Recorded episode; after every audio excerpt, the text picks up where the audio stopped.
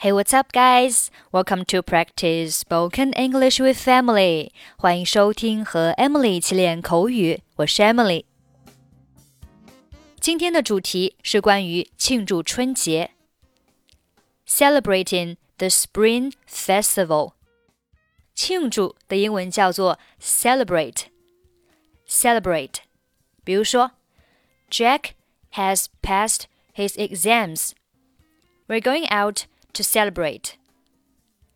杰克已经通过了考试，我们要外出庆祝一下。Chinese celebrate the Lunar New Year. 中国人庆祝农历新年。We celebrate the Mid Autumn Festival with some mooncakes.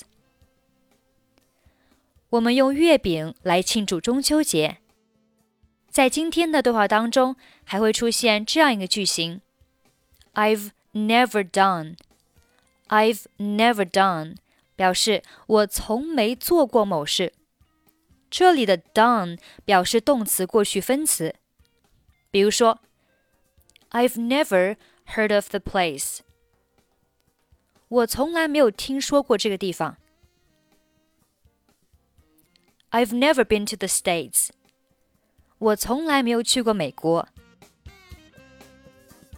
OK，我们来听一下今天的对话。你知道今年春节是什么时候吗？Do you know when Spring Festival is this year？知道啊，是下周六。Yes, it's next Saturday. 太好了，我还以为已经过了呢。你们打算庆祝吗？Oh, good. I thought I had missed it. Are you going to celebrate? 我还没有什么过节的安排，你呢？I don't have any plans to celebrate. What about you? 我请了一些朋友和家里人一起吃晚餐， 你想过来吗？I'm having some friends and family over for dinner. Do you want to come? 当然好了，你们会做什么特别的事情来庆祝节日吗？Sure. Are you going to do anything special to celebrate? 会呀。我们打算一起吃顿大餐，打麻将， 然后包饺子。Yes, we are going to have a big meal together, play mahjong, and make dumplings together. 你们打算什么时候吃饺子？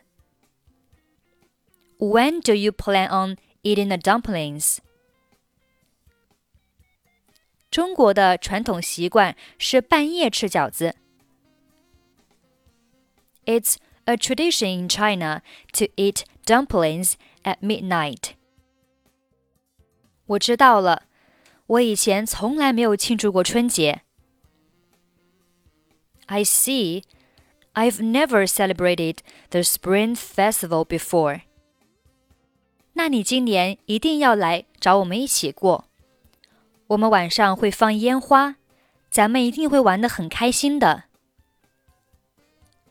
Well, you should definitely come to mine this year then. We're going to set off some fireworks in the evening too. It will be a lot of fun. 好的，我几点钟去？Okay, what time should I come by? 只要晚上六点以前到就行。You can come anytime before 6 p.m. 我应该带点什么东西吗？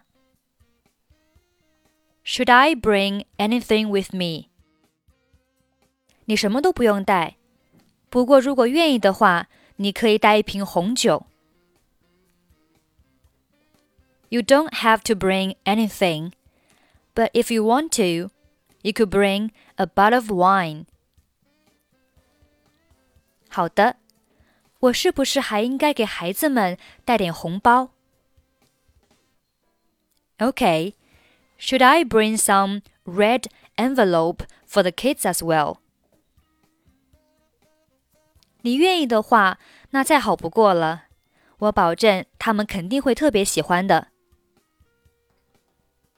Sure, if you want to. I'm sure they'd appreciate it. Do you know when Spring Festival is this year? Yes, it's next Saturday. Oh, good. I thought I had missed it. Are you going to celebrate? I don't have any plans to celebrate. What about you? I'm having some friends and family over for dinner. Do you want to come? Sure. Are you going to do anything special to celebrate? Yes, we're going to have a big meal together, play mahjong, and make dumplings together. When do you plan on eating the dumplings? It's a tradition in China to eat dumplings at midnight. I see. I've never celebrated the Spring Festival before. Well, you should definitely come to mine this year then. We're going to set off some fireworks in the evening too. It will be a lot of fun. Okay, what time should I come by? You can come anytime before 6 p.m. Should I bring anything with me? You don't have to bring anything, but if you want to, you could bring a bottle of wine. Okay, should I bring some red envelopes for the kids as well? Sure, if you want to. I'm sure they'd appreciate it. Okay, that's pretty much for today. 想要参与本期节目的跟读版本以及语音打分，欢迎您关注微信公众号“英语主播 Emily”。在公众号里回复“节目”两个字即可加入。I'm Emily. I'll see you next time. Bye bye.